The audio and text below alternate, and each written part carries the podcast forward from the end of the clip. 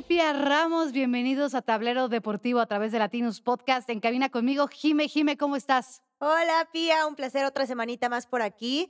Y se viene también. Es que en verdad siempre tenemos temazos. Espero que. y es muy buena época, la verdad. es muy buena época para nosotros. Y a lo lejos, pero con muchísimo amor también, Alejandro Orbañanos, ¿cómo estás?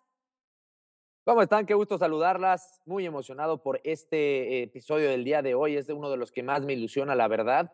Eh, estamos ya casi un año, ¿no? De los Juegos Olímpicos y creo que estos, siempre decimos lo mismo, ¿verdad? Pero creo que estos de verdad sí van a ser unos sin precedente y que van a ser eh, emotivos sí o sí y, ya, ya emocionado de empezar a hablar de, lo que va a ser París 2024. Así es, estamos realmente a 367 días. Hoy. En un par de, hoy, en un par de días serán 365 eh, días, o sea, justamente el calendario, el año calendario. Pero así como lo comenta Orba, los Juegos Olímpicos de París 2024 que van a significar muchas cosas. Antes que nada, pues unos Olímpicos ya sin pandemia, ¿no? Después de lo que sucedió en Tokio 2020, que nosotros estuvimos ahí, Orba y yo estuvimos cubriéndolos y fueron los el evento más complicado que me ha tocado a mí, Orba. No sé tú qué opines.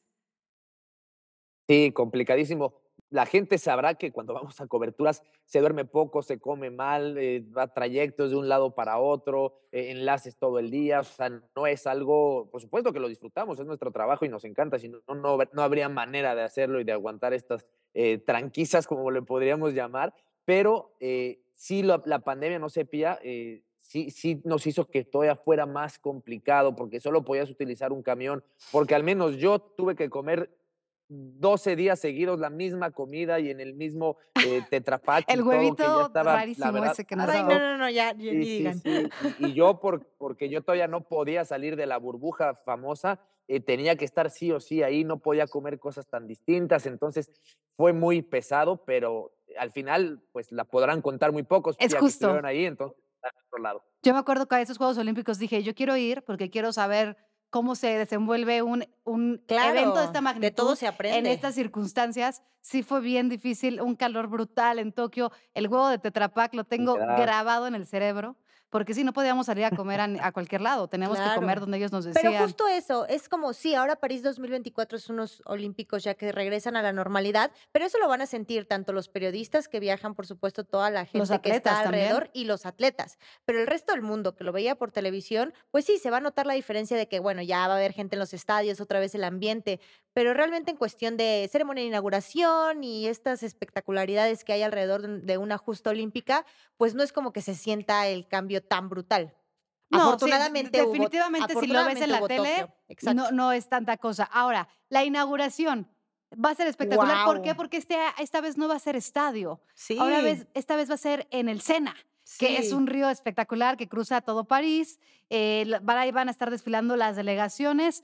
Yo creo que es de las cosas que más va a estar a la expectativa la gente, la inauguración de París 2024. Totalmente, la verdad es que van a ser 10.500 atletas, van a ser no sé cuántos botes, hay que ver cuántos permiten, a lo mejor algunas delegaciones tienen que compartir y a ver si se prestan para eso. Y, son seis kilómetros a lo largo del río Sena. En los puentes obviamente va a haber gente trabajando en toda la organización, pero también se van a poder pagar boletos para estar en los puentes, pero el resto de, todo el, recorrido del Sena son eh, boletos gratuitos para los más de 600 mil espectadores que se espera para una ceremonia de inauguración de una justo olímpica es historia pura. Ningún estadio te aguanta eso. Sí, a mí me preocupa el tema de la seguridad muchísimo, porque obviamente. París ahorita está en temas. Sí, no, de entrada está con las protestas, ¿no? Estas últimas semanas por la muerte a manos de un, policía, de, de, un, joven.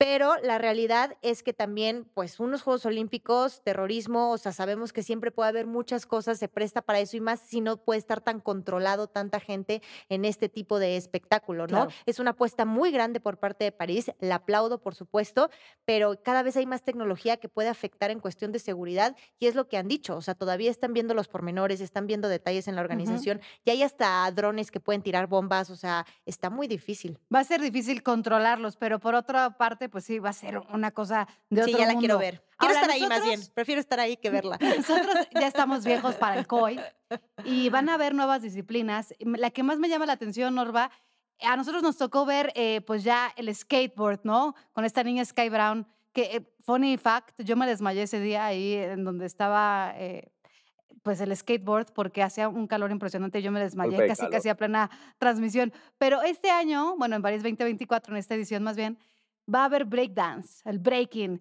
¿Cómo ven esta inclusión de estos deportes que para nosotros tal vez, y tal vez para la gente que es un poco más grande que nosotros, son poco tradicionales, pero Orba, pues evidentemente el COI tiene que seguir buscando clientes.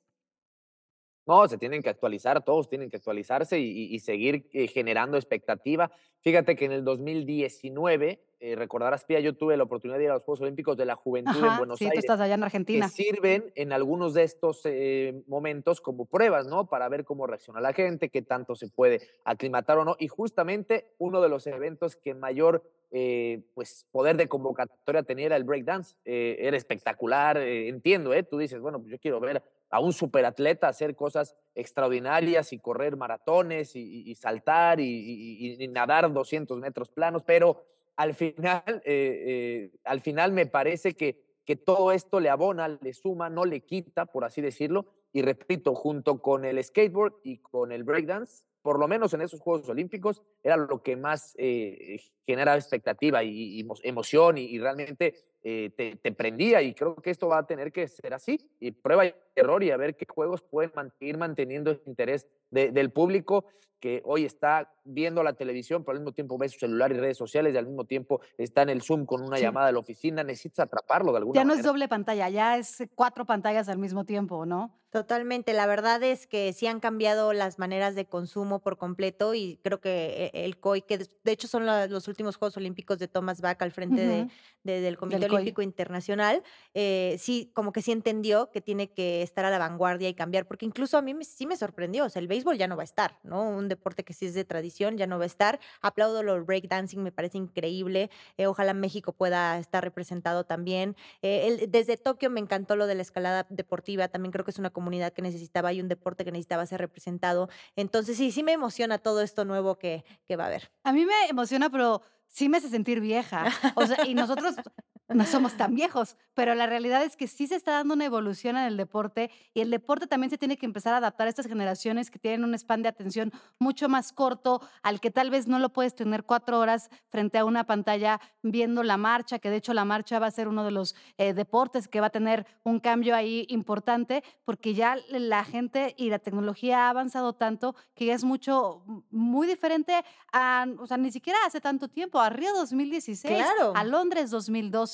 la verdad es que estamos hablando de pasos agigantados los que ha tenido que dar el deporte para poderse mantener a la par de la tecnología y del estilo de vida que se está viviendo en estos días. Ahora, México.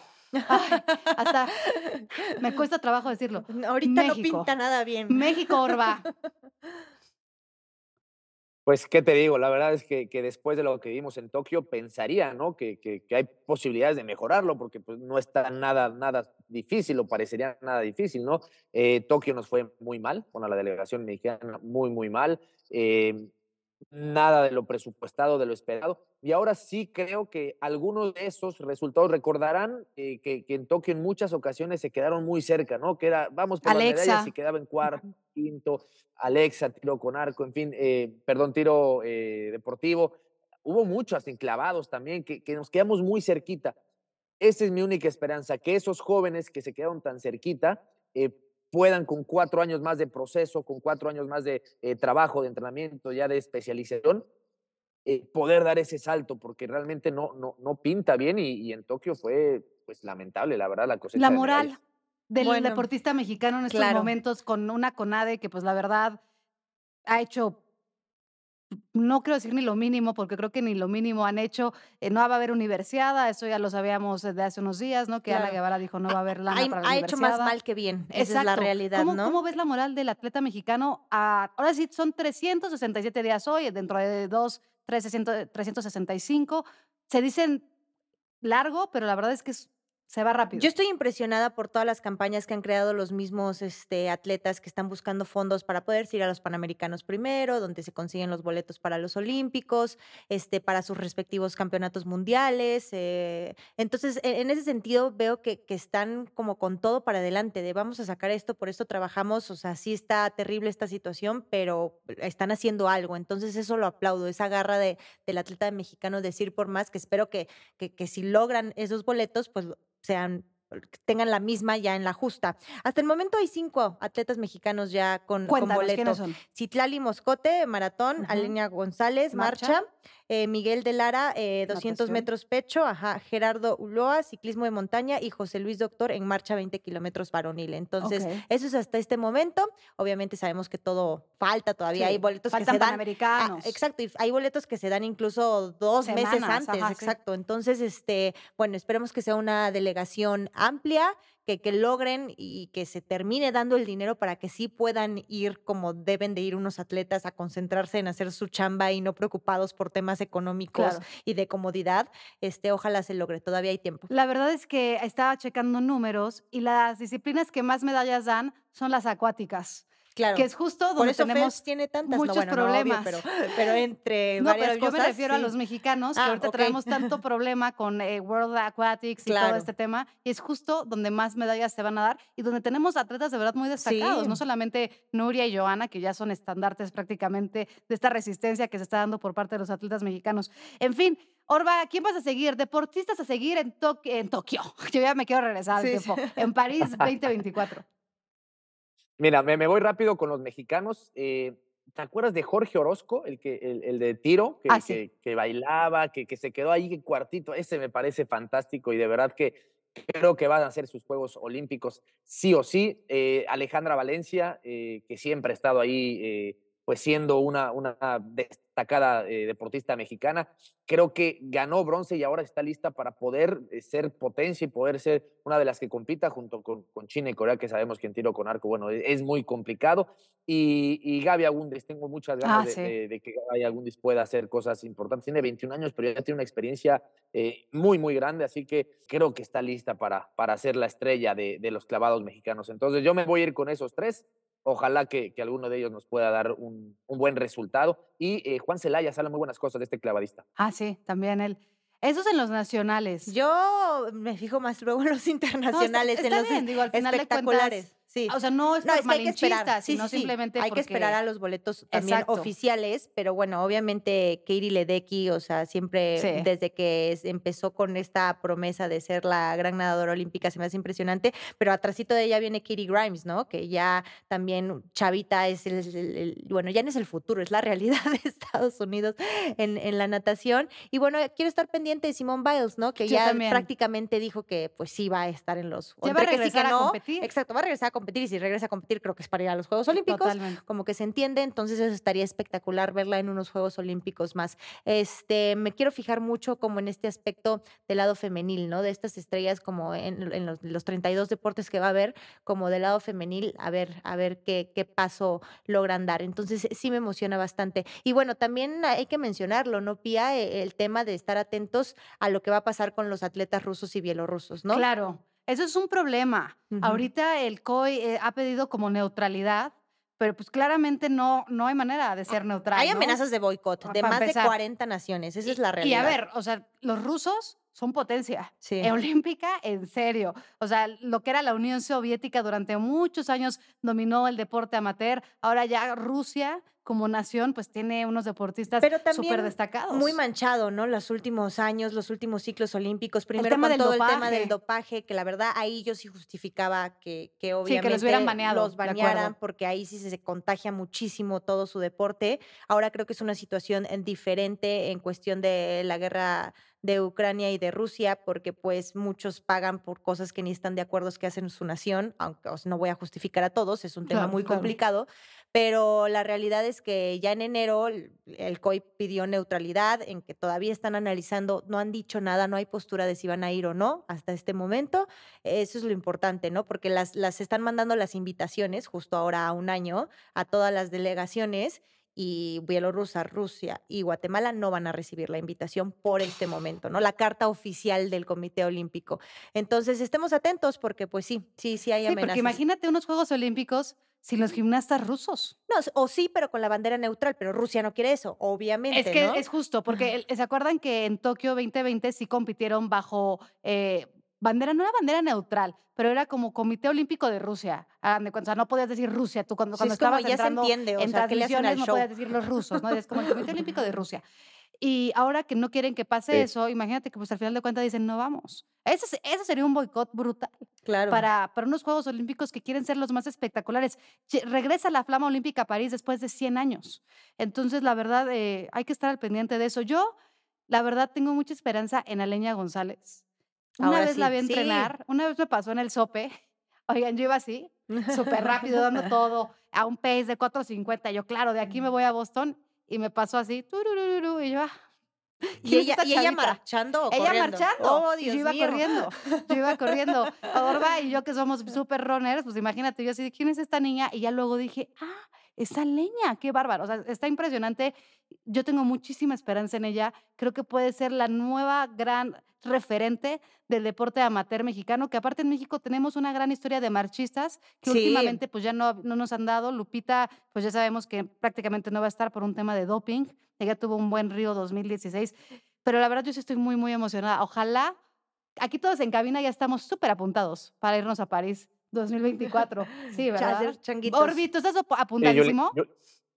apuntadísimo. Yulimar Rojas, la venezolana. Claro. ah, sí es cierto. Este, general, como que eh, somos rivales, pero cuando empiezan los Olímpicos, como que nos empezamos a, a, juntar con los centroamericanos, por ahí los latinos, empezamos a ser equipo y y apoyarnos entre todos para juntar medallas y competir contra las potencias, ¿no? Y creo que es una de las que tengo muchas ganas de, ver en, en Sin París duda. 2024.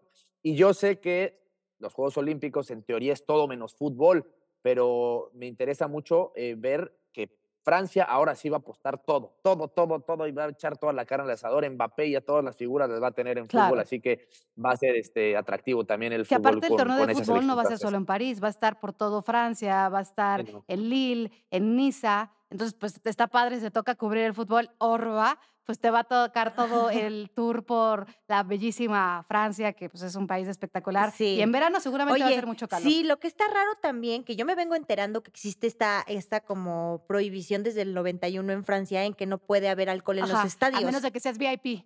Claro, pero más bien, o sea, yo digo, porque esas cosas como que no sonaban, pues no sé, en el mundial y en, y en otros eventos deportivos es porque hacen amparos, pero más bien ahorita la organización no ha pedido amparos para los Juegos Olímpicos, podría hacerlo, pero no lo van a hacer de momento, entonces solo si estás como en una zona de hospitality, pues sí te dan. Yo creo que está bien, ¿eh? Que no Como que cada vez oh, ya se va dando esta tendencia, ¿no? En los, en los grandes no, y aparte también el deporte olímpico no es el fútbol. Sí, sí, sí, o sea, no, no, puedes estar en la competencia viendo a Simón en la tribuna, o sea. el triple mortal y tú así de, ¡wow! No, por supuesto que eso no se puede hacer. Así que, eh, a ver, Orba, dime tu expectativa de París en una oración, de París 2024, tus expectativas.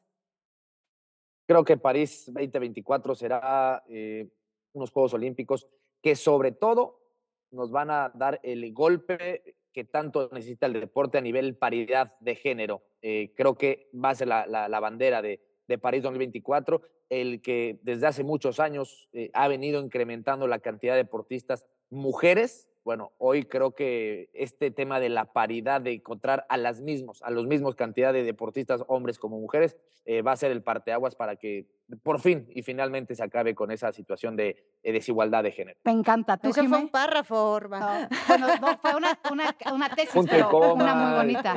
Así es, buen punto, buen punto. Yo creo que París 2024 nos va a dejar muchas sorpresas, tanto positivas como negativas. Yo creo que nos va a dejar esperanza. Después de unos años bien difíciles de, de, pandemia, que creo que a todos nos pegó en lo emocional, en lo económico, en lo mental, París 2024 nos va a dar esperanza de ver lo que es capaz de hacer el ser humano. Orba, te agradecemos mucho. Ya nos vamos a ver ahora sí próximamente aquí en cabina. Cara a cara. Ya, es urgente, es urgente estar por allá. Te mandamos un, un beso, Orba. Muchísimas gracias por estar en Tablero Deportivo. Jime, Jime. Chao, chao. Chao, chao. Yo soy Pia Ramos. Recuerden, nos pueden seguir en Twitter, Facebook, Instagram, Threads, Apple Music, Spotify, Amazon Music. Ahí pueden encontrar el mejor podcast de información deportiva. Nos vemos en el próximo Tablero Deportivo.